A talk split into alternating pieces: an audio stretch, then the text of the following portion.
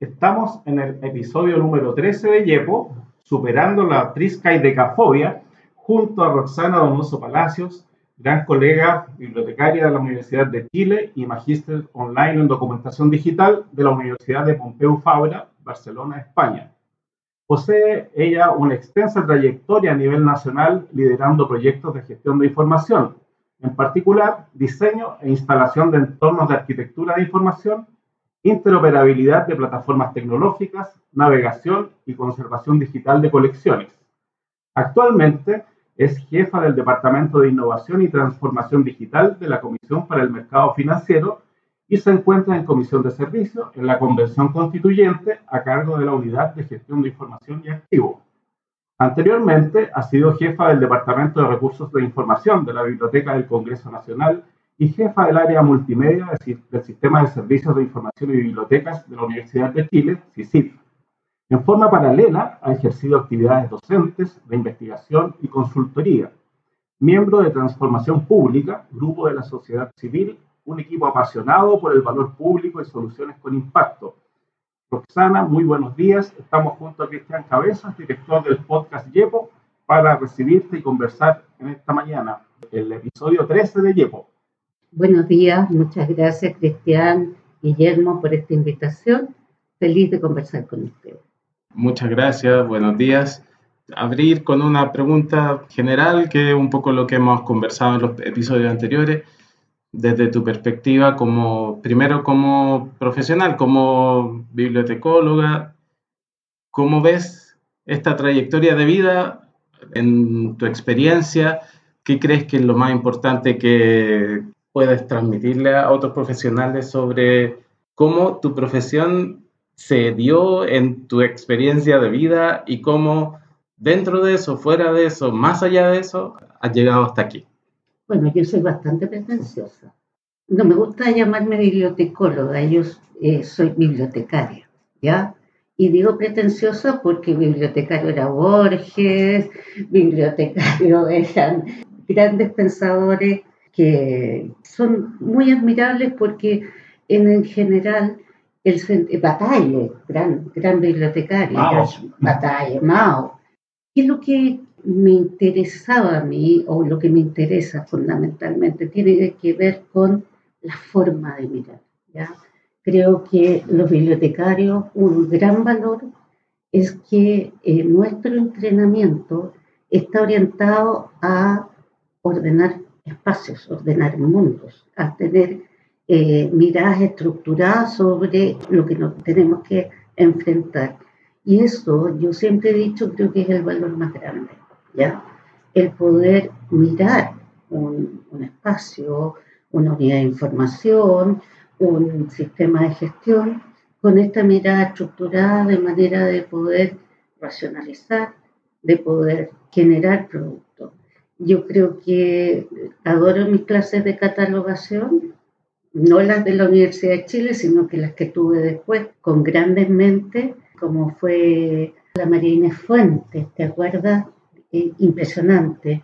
Y haber trabajado en este equipo de la Católica de tanto valor, que fue ese equipo que se formó durante los años 80, donde pasamos de vivir en un espacio sumamente encogido, restringido a lo que fue la gran biblioteca del campus San Joaquín y todo el mundo que se abrió detrás de, de algo que fue más allá que un edificio, sino que era una concepción de servicios que fue un impacto muy grande. Tal vez eso es lo que voy llevando en mi trayectoria y además el hecho de haber pasado por otras disciplinas como es la producción, que también fue desarrollada en la católica, que me tocó toda la época del centenario de la universidad, donde trabajamos mucho para desarrollar el centro de extensión de la Universidad Católica.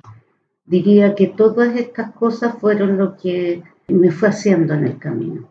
Bueno, en esa época, eso lo, lo habíamos conversado recién, eh, estaba Soledad Ferreiro liderando estos cambios y justamente a ti te correspondió eh, en este tiempo, eh, estar ahí eh, presente en, toda esta transformación de la Universidad Católica que queremos rescatar también como historia de la profesión, ya que en el YEPO 2 eh, Ingrid Espinosa nos contó de su proyecto de rescate de la historia de la bibliotecología en Chile y creemos que ese capítulo no está bien todavía cubierto. Creo que hay más que contar respecto a esa etapa inicial de la Universidad Católica cuando se cambia de Casa Central a la biblioteca como una biblioteca tradicional, antigua, podemos decir, a San Joaquín y con este edificio moderno que tiene transformaciones, como tú dices, no solo como edificio, sino que trae un nuevo concepto. ¿Cómo fue ese inicio? Me imagino yo que ese cambio profesional fue grande, hubo un giro ahí. ¿Tú nos puedes contar más de ese, de ese tiempo? Bueno, el giro fue fuerte. Primero, en la apertura de la relación. Yo era el último orejón del tarro, como dicen los argentinos, porque era chica Después llegó más chica, mi querida amiga, la Jacqueline Ford, una, una gran colega que ya no está en Chile, y que nos tocaba, como las más chicas, hacer las pegas más duras, ordenar estantería y todo, pero ¿qué, ¿qué, produjo ese cambio tan grande? Fue como una integración de la gente, fue una cosa como instantánea, algo que había sido tremendamente las catalogadoras silenciosas, trabajadoras, la gente de las bibliotecas, de repente se armó un espacio social muy fuerte, ¿ya? Y muy integrado. Y fue muy lindo ese cambio porque nos reconocimos, porque nos habíamos conocido desde un puesto muy duro a reconocernos en este espacio abierto donde había una salita para ir a tomar café, una salita para almorzar, y todo eso eh, empezó a ser un proceso de integración donde la gente empezó a conversar y a tener proyectos y expectativas. Y junto con este gran cambio vino también el proyecto de automatización de la biblioteca con un desarrollo propio de un sistema integrado y que nos llevó muchos años de trabajo y creo que también fue una tremenda experiencia. El poder participar de ese equipo. Ya habían grandes personas, partió con Ricardo Sala, después llegó Jaime Mayo, participaba aportando conocimiento del MARC Alejandro Burgos, estaba Hugo Cisterna, Rodrigo Cifuentes, había mucha gente en ese proyecto, por supuesto la María Luisa Arena, la Alicia Gaete, la misma Sole, pero fue como una transformación de una biblioteca decimonónica a una biblioteca llama en el contexto más internacionalizado. Uno de los temas que tenemos que preguntarte sobre transformación digital ¿Cómo te ves tú hoy en tu escenario y las cosas que has hecho en los últimos años respecto de, este tema que a muchos nos preocupa porque estamos trabajando en esas áreas? Cuéntanos cuál es tu visión, lo que, lo que crees que viene en el futuro. Bueno, yo creo que este proceso de transformación digital es una transición, ¿ya? Es una transición en el sentido de que estamos llevando procesos y procedimientos a un mundo digital pero no estamos cambiando el fondo, estamos cambiando los medios, estamos simplificando procesos, pero de fondo seguimos amarrados a un documento que es una carta, un oficio, una resolución, un decreto, que sigue pareciéndose a la forma en que se hace manualmente y en papel. Yo creo que esta es una transición porque el futuro es dato y por lo tanto, de alguna manera, estos documentos van a tener que ir migrando a poder ser consumidos como dato también. Y ahí hay un gran trabajo que hacer. Yo tengo la experiencia de haber hecho la transformación digital de la superintendencia de bancos, llegar al cero papel, tener los datos totalmente automatizados, sin intervención, sin papeles. Fue un proyecto exitoso. Sin embargo, quedamos congelados a raíz de la fusión de, la Superintendencia de Bancos con Valores y Seguros y convertidos en la Comisión para Mercados Financieros, porque el próximo paso para mí era explotar eso. Por ejemplo, Si yo tengo toda mi documentación en una base de datos, entonces puedo armar jurisprudencia, puedo armar registro, puedo armar un montón de cosas solo con marcaciones. Y eso ahí quedé. También que me quedó como eh, muy diseñado modelo de gestión de tareas, pero no pudimos continuar. Y un poco encima se vino la pandemia que congeló todos los proyectos y ahí fue que yo seguí pensando y trabajando y formamos este grupo de transformación pública para que nos dábamos cuenta de la situación tanto de los organismos como del personal de los organismos era precaria y que era muy difícil que se enfrentara una transformación digital sin recursos y sin capacitación profunda. Y, claro, estábamos todos en pandemia, teníamos tiempo y empezamos a tirar por ahí.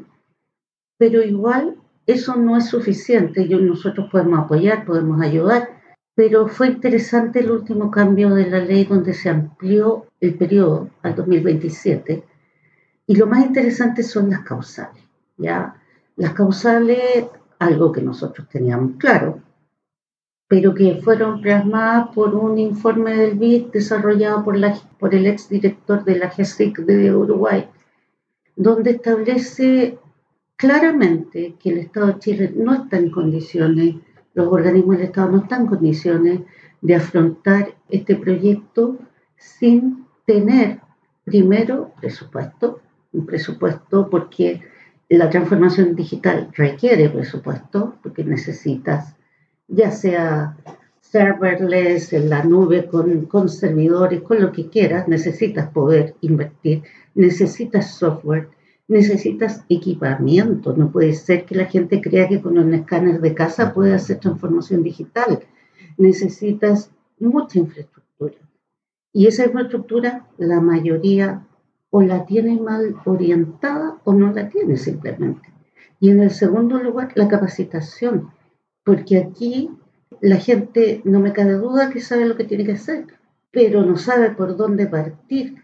Y al tratar de partir, no tiene foco y empieza a abrirse como en un abanico enorme y no va a abarcar nunca todo lo que tiene que abarcar. Entonces, indispensable análisis de proceso, levantamiento total y después elegir y hacer un roadmap en que diga, ¿por qué voy a partir? ¿Dónde me duele más? ¿Dónde voy a tener más impacto en mi organización? Porque esta cuestión solo funciona si hay impacto.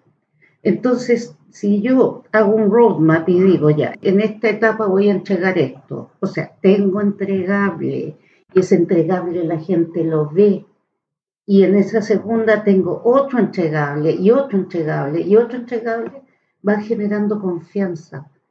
Pero si tú quieres tener el modelo perfecto y después de cinco años entregarlo, se te agotó todo. Nadie te cree.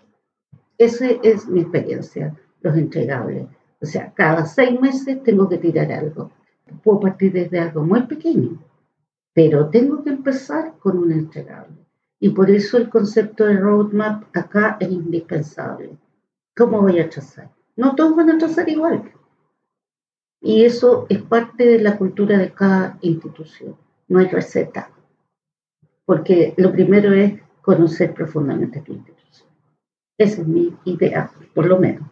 Otro tema que queremos que nos cuente es sobre tu participación del proceso del órgano constituyente. De la comisión, de la convención. De la convención. ¿Cómo fue eso en términos documentales? ¿Hasta dónde viste tú el proceso? Bueno, yo creo que yo soy la única sobreviviente de la convención, mi equipo y yo. eh, porque fue un proceso muy complejo. Muy complejo, muy duro. Yo llegué en septiembre y ellos habían partido en julio. Ya había mucho descontrol. Tienes que situarte en un organismo que no tiene procedimiento, no tiene proceso, no tiene organigrama, no tiene nada Probablemente cuando partieron no sabían lo que era un oficio, no era una, una resolución. Y hubo que empezar a improvisar rápida, más que improvisar, levantar procesos rápidamente. Uno, el cero, era instalar una, una oficina de partes que recibiera, aunque fuera con un lápiz de pique, un cuaderno, para notar lo que entregaba, porque entraba, entraba y nadie tenía idea dónde estaba. Eso fue lo primero que hicimos y lo montamos en una semana. Fue el apoyo de gente muy capaz también, eso de todas maneras. Y después fue darnos cuenta que no usaban firmas digitales, usaban JPG. Y yo empecé a discutir ahí la situación muy fuertemente porque le decía cuál es el valor de instrumento público que tiene un documento firmado con puro sticker.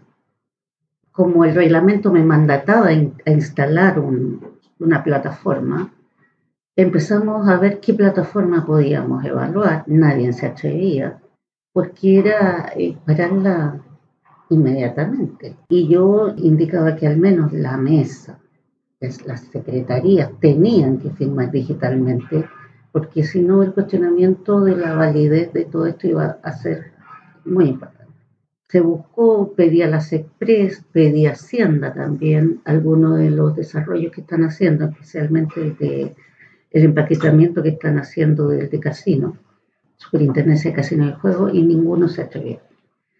Y finalmente apareció una startup que había instalado en algunas partes, en el MOB, un sistema de gestión documental que para mí dejaba mucho que desear, pero tenía una cosa que era fundamental, un escritorio digital donde se podía firmar electrónicamente bajo las condiciones que yo quería, es decir, sin token, porque el token es un clavo, y que se pudiera firmar en cualquier parte que estuvieran para poder empezar a, a regularizar la calidad de la documentación que salía.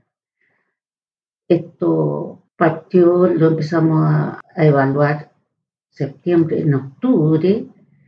Ustedes saben que en el estado todo se demora mucho. Fines de noviembre salió y el gran éxito fue que logramos que la primera mesa de la presidenta Loncón y el vicepresidente Baza pudieran salir firmando digitalmente.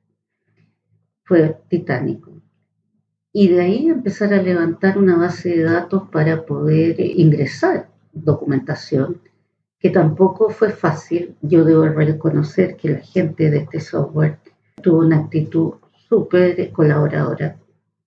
Además, como son startups, trabajan muy rápido, tienen metodologías ágiles, por lo tanto, era pedir y implementar, pedir, implementar, pedir, implementar lamentablemente no logramos que entendieran que los flujos eran importantes. Entonces la documentación sí entraba por la oficina de parte y nosotros podíamos gestionarla, pero había mucha que pasar por arriba, por abajo, por los costados.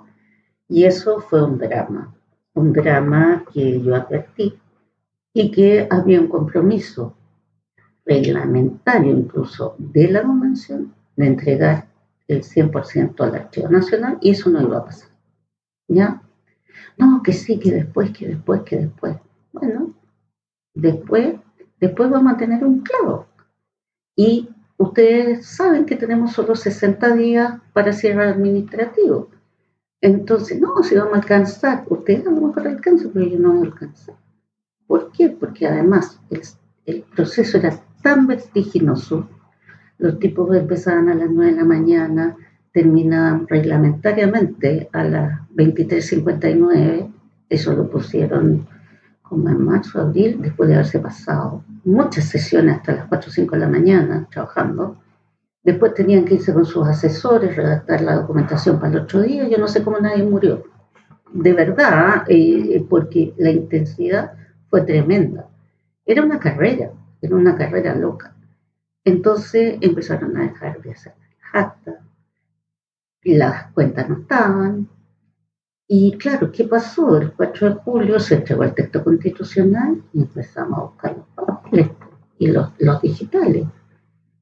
Entre julio y el 31 he recibido alrededor de 20.000 documentos. Y recién podemos empezar a trabajar y se terminaron el plazo administrativo. Entonces estamos en un impasse bastante complejo. como este, este podcast va a salir en un buen tiempo más, les puedo contar que nos han extendido hasta el 31 de noviembre, cosa que yo insisto que tampoco va a ser suficiente. Porque había todo un conflicto político de no extender la convención, porque se iba a entender que estábamos extendiendo la convención, no que estábamos cumpliendo con la mandato reglamentario. Así que se ha mantenido entre gallo y medianoche. No, no hemos podido publicitar que seguimos trabajando. Trabajamos hasta el 31, que yo también insisto no vamos a alcanzar. Es demasiado, demasiado. ¿Por qué? Porque hubo mucha desprolijidad en el proceso. ¿ya? Era tanta la... Sube el video, sube esto, sube, sube, sube. Bueno, yo llego con, con un chico que trabaja conmigo tres semanas revisando los videos. Entonces, ¿qué, qué encontramos? La citación es distinta al video y necesitamos saber si la citación está mala o el video está malo. Y entonces hay que mandarlo al secretario de la comisión, que es el único que puede definir cuál es la corrección que hay que hacer. Si es la citación, es fácil. Si es el video, hay que mandarlo a Convención TV, tienen que editarlo de nuevo para cambiarlo, creo que se llama, y eso es clarísimo. Yo estoy trabajando en la comisión 6 de las temáticas, eh, Matías está con las, las primeras, las transitorias, las últimas, la final era fácil porque fueron pocas sesiones, la armonización, preámbulo y normas, eh, transitorias. Y eso son muchas horas de estar viendo videos. Imagínate eso, además tenía 20.000 documentos para analizar. Entonces el cuento es, largo. ¿Qué es lo que va a recibir el Archivo Nacional por parte de tu equipo de trabajo? Estoy entendiendo que además de los documentos que pueden ser las actas firmadas digitalmente, oficiales, podemos decir más formales, también estarían estos registros en video. El Archivo Nacional va a recibir los expedientes completos de las sesiones del Pleno, de las sesiones de las comisiones, los videos, las transcripciones de los videos y todos los materiales de todo el proceso legislativo completo.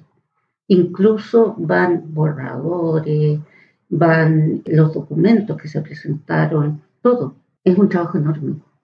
Sí, un tremendo legado para los historiadores en el futuro. Imagínate recibir eso, poder hacer análisis de las discusiones más internas que hubo, valóricas de todo tipo. Me parece a mí que un tremendo trabajo, tal vez menos visible que, el que tuvimos la oportunidad de ver en las discusiones de, de la Comisión Constituyente, pero por Dios que va a quedar un gran legado aquí, ¿no?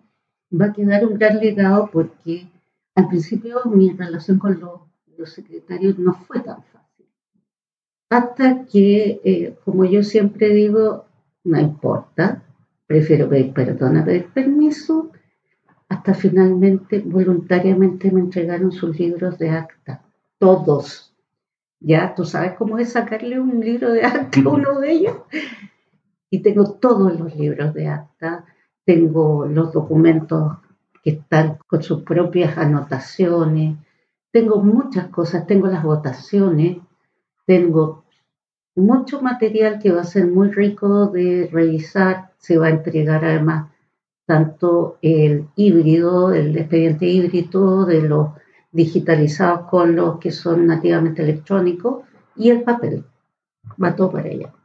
O sea, el mandato es quien no puede quedar nada en la convención. Porque además no hay quien se lo quiere. Te agradecemos lo que nos cuenta. Yo creo que muy poca gente se tiene conciencia de lo que significa este proceso y del trabajo que hay detrás y del profesionalismo que se requiere para poder desarrollarlo. Por eso creo que un registro muy relevante lo que nos cuenta. Y nada, solo también hacer un cierre diciendo que este es el tipo de trabajo que hacen muchos profesionales en distintas áreas trabajo que es difícil imaginarse bajo qué condiciones en situaciones coyunturales termina una bibliotecaria haciendo un trabajo como este. Claro, estamos hablando de la desmaterialización de los documentos, ¿no? Pero de gestión de información, gestión de datos, gestión documental. También nos vamos a desmaterializar los bibliotecarios. Quisiera, como última reflexión, que tú nos digas cómo ves tú el perfil nuevo, qué tanto tiene que ver realmente con gestión, por ejemplo, lo que tenemos que abordar ahora, qué va a permanecer del antiguo bibliotecario que conocíamos cerca de los libros en este nuevo perfil. Bueno, yo siempre te he dicho lo mismo, el pensamiento estructurado. Para mí es el, el mayor valor, o sea, el pensamiento estructurado y el poder desarrollar nuevas herramientas desde el punto de vista de lo que hablábamos anteriormente, cómo pasamos de los encabezamientos de materia a tesauro, a ontología y que vamos avanzando, vamos poniéndonos en este lenguaje nuevo, que no es tan nuevo ya, y que nos va a poder ayudar a desmaterializar, porque eso es lo que te decía al principio. En este momento no estamos desmaterializando porque estamos haciendo una copia fiel de lo que fue el papel en un proceso digital. Vamos a desmaterializar el día que esto no se parezca a eso. Cuando ya podamos tener un documento que vamos a poder extraer la data, que vamos a poder eh, hacer otras cosas con eso, ahí ya vamos a estar en un pensamiento desmaterializado.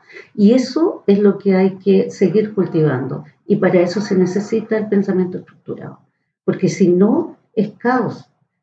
Hay muchas cosas que se puede resolver con inteligencia artificial y robótica, pero requiere un pensamiento estructurado a priori. Tú tienes que entrenar los robots, tienes que enseñarle y le tienes que enseñar a pensar y a sacar conclusiones. Y eso no lo hace el robot por sí mismo, lo hace quien va alimentando a ese software que va a hacer ese análisis. Es muy interesante y a lo mejor sería un buen ejercicio invitar a alguien de la suceso para mostrar ese proceso que ellos hicieron, porque es realmente notable. Y ahí hay mucha automatización, hay mucha robotización e inteligencia artificial. Así que hay que ir cambiando las mallas hacia ese mundo, porque ese es el mundo que les va a tocar a las futuras, futuros profesionales de la información. Mucha gestión y análisis de proceso que no es, frecuente en las mallas de las escuelas. El análisis de proceso es importante porque es lo que te permite aprender a mirar. O sea, un pensamiento estructurado con herramientas para ordenar es, eso. Igual van a seguir existiendo los referencistas, los catalogadores, pero en otro mundo, en otro espacio. El concepto base no cambia, pero sí las herramientas que tienen que manejar.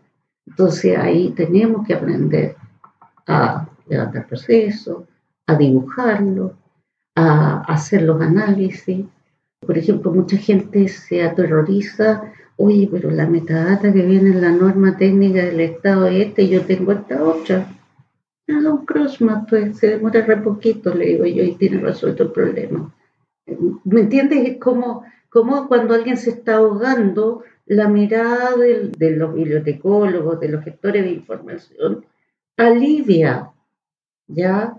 Mucho. Yo eso se los digo en las clases en el diplomado. Ustedes, al lado de los que están levantando los procesos, levantando los pagos de clasificación, levantando las entidades documentales, resolviendo los problemas de metadata de un sistema con otro al lado.